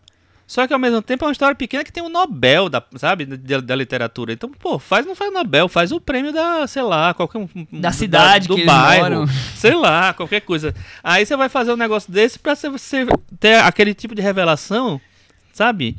Eu acho que o filme é- ele se baseia demais nesse tru, no, no Não, tá- truquezinho. Eu também acho. Truquezinho, no Eu- eu- truquezinho. mas eu- É, tem eu essa entendo relação- Eu entendo um pouco a, a mulher é, se revoltar ao longo da história, por isso que eu falei que eu acho que é o mais legal da história, porque é o Nobel, né? Tipo, se fosse o prêmiozinho da cidade, talvez, ah, tudo bem, mas é o Nobel, mas- então ela, ela se põe na posição poxa, tudo que aconteceu no nosso casamento chegou nesse, nessa posição. Então, mas o que Talvez eu- aí o- tenha, não vou dizer uma inveja, mas é a inveja da verdade, sei lá. Mas eu, mas eu entendo que o Nobel tem um peso aí, porque não é qualquer prêmio e ela se Isso. sente. Mas o, o filme usar como muleta, como gatilho pra essa personagem, um jornalista futriqueiro e um filho isso que é uma bomba péssimo, relógio, Isso é péssimo. e vai é. ser uma bomba relógio justamente no, no, no Nobel. Naquele, naquele Tipo, dia. Perto disso, o Bradley Cooper caindo de bêbado no Oscar, tudo bem. No Grammy, tranquilo, tudo tá bem, tá de boa. Lembrei da cena do Bradley Cooper É, também. né? Nossa Deixa- senhora. Aí realmente, que beleza. Que, que... É, pelo menos ela não caiu, ela não fez xixi no Jonathan Price. Né? Momento maravilhoso. Imaginar Lembrando do- aquele vestido azul Vol- fazendo xixi no Jonathan Price. Voltou à mente o talento do diretor Bradley e, Cooper. E vocês já falaram, mas acho que vale ressaltar. O personagem, a interpretação do Jonathan Price merece muito destaque. Eu acho muito boa Cara, ele mesmo. é muito bom. É um personagem mais é, é, rico ali, é um personagem egocêntrico. É, ele não consegue ver os problemas acontecendo ao seu redor, tá sempre pensando na forma que ele vai impor a, a opinião dele em E cima. s- sabe o que eu acho que vai Aquela acontecer? coisa de personagem que é Porque, cego, assim, né? eles, eles perdem uma chance. O Jonathan Price, se eu não me engano, ele nunca concorreu ao Oscar. E aí, é, eles perdem a chance de, de, de indicar um cara. De considerar pelo menos um cara pra isso. Aí depois, quando ele fizer qualquer coisa, vão indicar. Entendeu? Vão, ou vão. é, sei lá, fazer. Não, ele teve indicação sim, alguma coisa aqui. Não, não foi pro Oscar, não. E aí, então, sabe, eu acho que podia estar podia tá até, até pra ficar menos na cara que é um filme pra, pra Glenn Close ganhar o Oscar. Porque aí você, sei lá, você trabalha de outro jeito o filme e tal. Mas o filme é ruim, é fraco. Fraco. É e eu um acho de triste que ele ser lembrado pelo Oscar da Glenn Close, e por isso eu estou torcendo oficialmente pra Lady Gaga. Ah, não. Vai que Gaga, isso. ganha Gaga. Ah, não dá pra deixar na história esse filme, não, Não, dá. Olivia Vamos esquecer esse Olivia filme, pelo amor de Deus. Ah, mas não vai ser a primeira Olivia vez que nós vamos pegar a- grandes atrizes e Mas o filme o fica prêmio. pra história, esse que é o problema, Michel. Para de bater na Moore. mesa. Michel, até hoje a gente lembra de Monster. Por quê? Exatamente. Por que, a gente lembra de Monster? Então, Julianne Moore, É um filme ganhou- horrível. Não, Mas- filmes maravilhosos, ganhou aquele filme Mas. Monster você ainda entende. Você tem a, aquela- a Julianne. Moore realmente. é- Então, é, tem Hoje vários, vários vários filmaços, vários filmaços, assim. Aí ela vai e ganha. Porque o povo, não, meu Deus, aí já tem que dar um pra qualquer coisa. É, então, então é, é- Aí ela também Esse é pega Oscar. pesado, ela vai fazer uma, uma moça que tem o Alzheimer também, enfim. Então eu acho que. Vamos deixar esse é prêmio de lado e vamos né? ficar com o filme. Que, que é isso, essa coisa meio É. blé. Meta varanda? Vamos. Vai lá, Chico. 4,5. E aí, Cris? Quatro. Eu vou dar quatro também. Eu também vou dar 4. Então eu vou Com dar isso- 4 também. Você vai... Mudei, 4. Facilitar a conta. É. Aí ficou fácil, nem precisava mais do Excel. 40 no Metavaranda, todo mundo deu 4. Caiu, da Caiu varanda. da varanda, a esposa se Tristeza. esborrachou Minha no dica é- chão com o Nobel. Minha dica é: vejam o clipe do Oscar que vai ser exibido e não vejam o filme. Já tá de bom tamanho. É isso. E vejam Ligações Perigosas, outros filmes da Glenn Close. Atração Fatal. Fatal. Não, e vejam então o Globo de Ouro em que ela levanta, que ela ganha, o- ela ganha o Globo de Ouro, ela levanta e dá beijinho no Michael Douglas. Isso, é aí. maravilhoso, Vale né? o filme Isso é inteiro, vale maravilhoso. três a, a esposa, esse- Com essa certeza, cena. Com certeza. Muito bem. Vamos pro nosso querido momento puxadinho da varanda. Cris Lume, abra o puxadinho. Eu vou abrir o puxadinho. É, você vai abrir. O que, que você tem pra, pra trazer? Então, eu, eu vi alguns episódios da, da série da Netflix que estreou no 1 de janeiro. A série, como é que chama? Colocando a casa em ordem? Tidying Up? Alguma coisa assim. É, eu não nem prestei atenção no nome. A série da, da Marie Kondo.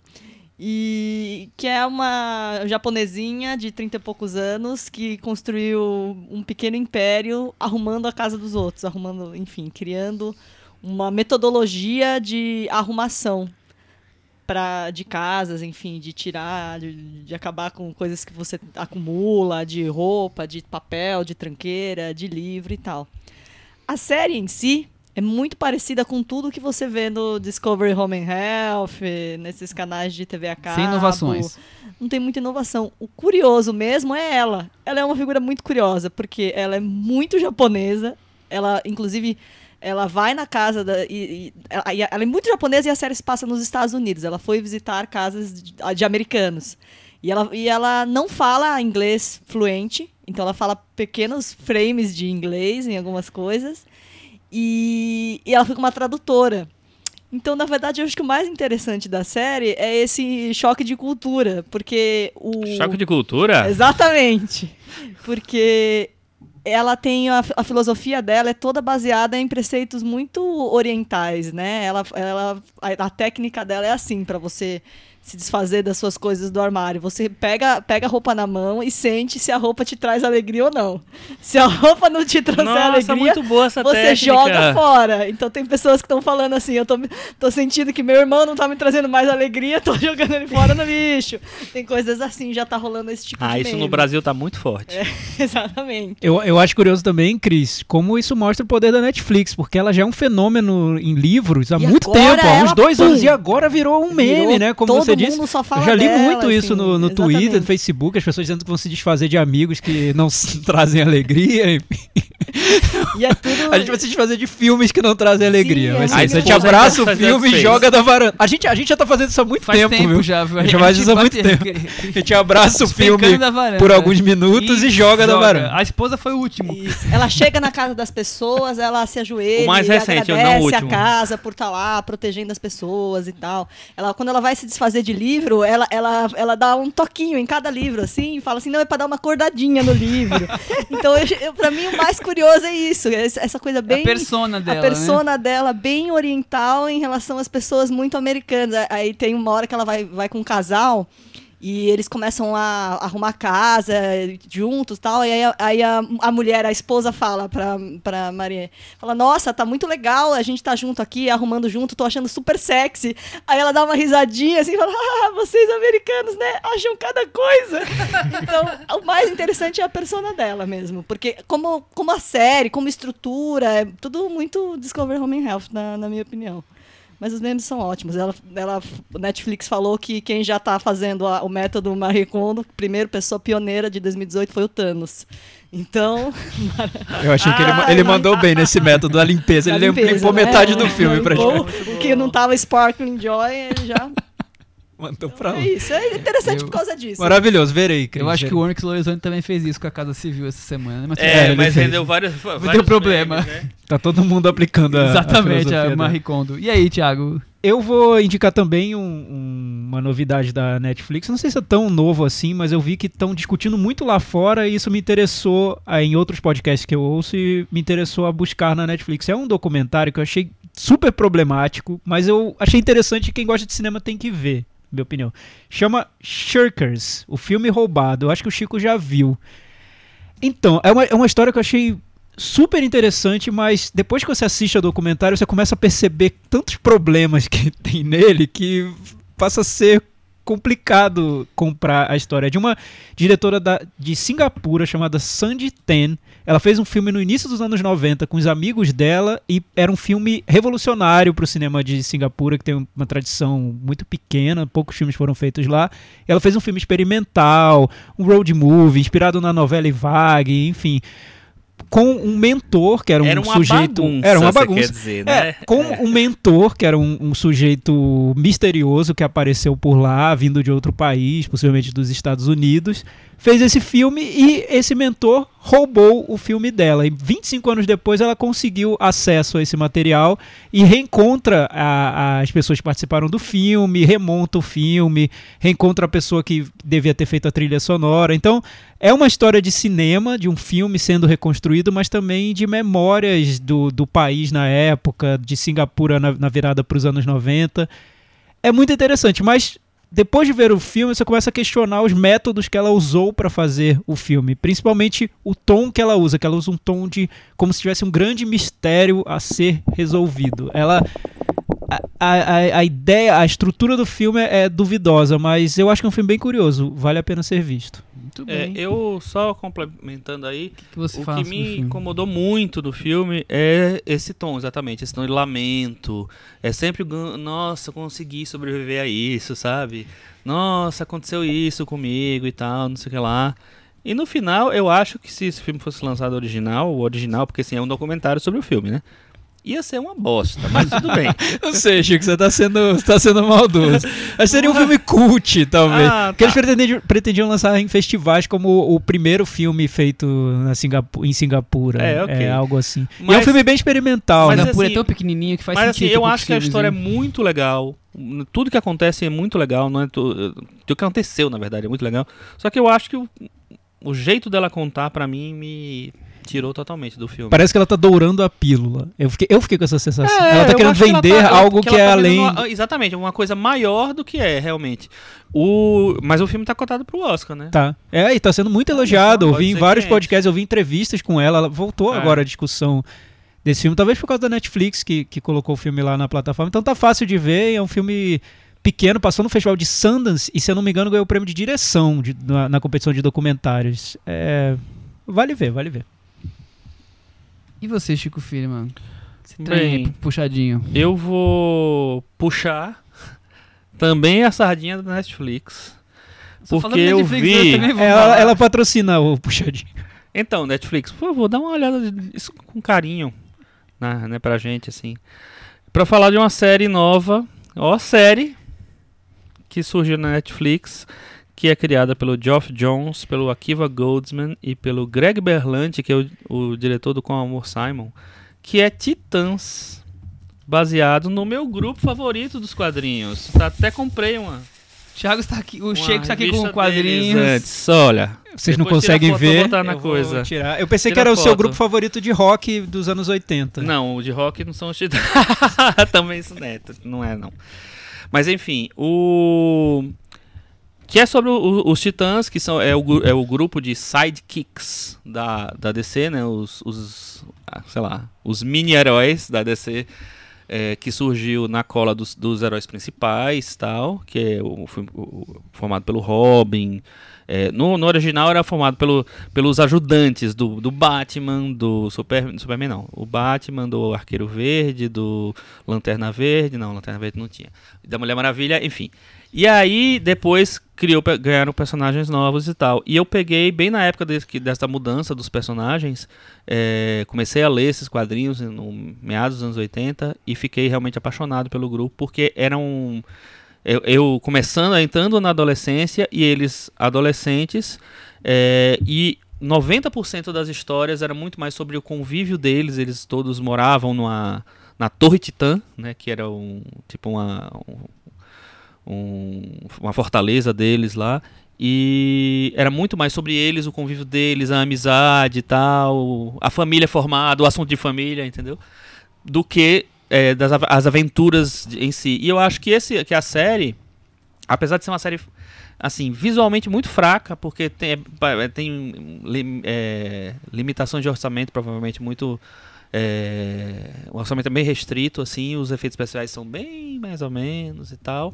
Eu acho que ela pega várias coisinhas interessantes, assim, principalmente na, na, na, na construção do, do Robin, da, dessa coisa da. Essa, essa dúvida dele em relação ao Batman, do que ele tem, né, do que, do que, dessa relação deles de pai e filho adotivos e tal. Eu acho que ele dá uma pinçada boa nisso. E ele transforma outros personagens para os anos 90, já com base em tudo que eles foram mudando ao longo do- desses anos. eh, anos 90, anos 2000, anos 2010. eh, sei lá, eu acho que ele consegue dar uma, uma pincelada boa nos, nos outros personagens também. E pelo que eu vi, vão, vão aparecer mais personagens. Então foi uma surpresinha. Não é uma, não é uma bela série, mas eu acho que quem lê quadrinhos e quem viu os Titãs já durante um tempo pode achar coisas interessantes ali no meio. Muito bem. É, eu também vi um- uma série documental que caiu essa semana na Netflix, bem curtinha, uma hora, uma hora e quatro.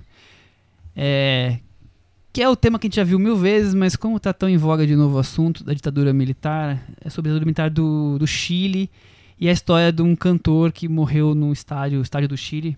E o filme faz um resgate de tentar descobrir, ou conta a história de 40 anos de tentarem descobrir e culpar os, os reais assassinos desse cantor. O cantor chama-se Victor Ha- Hara. Inclusive, o estádio, depois de anos, virou o estádio Victor Hara. E é, é curtinho, como tem só uma hora, é bem simples. Então vai atrás das hipóteses, quem conta que isso, outro desmente, e até o que aconteceu recentemente, que teve um julgamento nos Estados Unidos e aí o caso foi julgado, digamos assim. Então, fica a dica para quem gosta desses temas sobre ditadura militar nos anos 70 no, na América do Sul, aí tem o, o mundo chileno.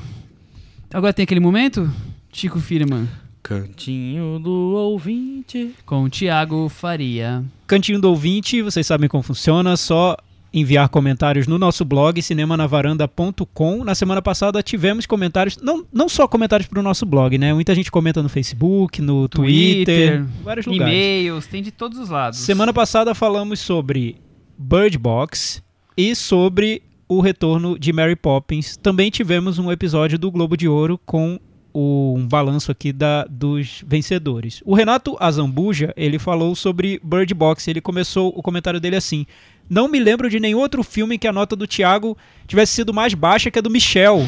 Tem, tem outros, Tem, mas são tem poucos. É verdade. Fiquei surpreso também de Bird Box ter caído da varanda. Vai ver o filme Esqueceu da Venda e acabou se jogando de lá. É, o comentário do Renato traz alguns argumentos bons para quem gostou do Bird Box, então recomendo que vocês entrem lá no blog cinemanavaranda.com para ler o comentário dele na íntegra. Eu vou ler só um trechinho que ele fala sobre uma interpretação que foi muito é, discutida nas redes sociais e a gente não trouxe na discussão do Bird Box, que é o filme ele seria uma alegoria sobre a depressão. É, todas as pessoas da casa do filme, em que a Sandra Bullock está lá isolada, passavam por momentos de vida difíceis. Uma gravidez indesejada, esposa mimada de quem o marido militar se afastou pelo ofício, o escritor frustrado por trabalhar em supermercado, etc.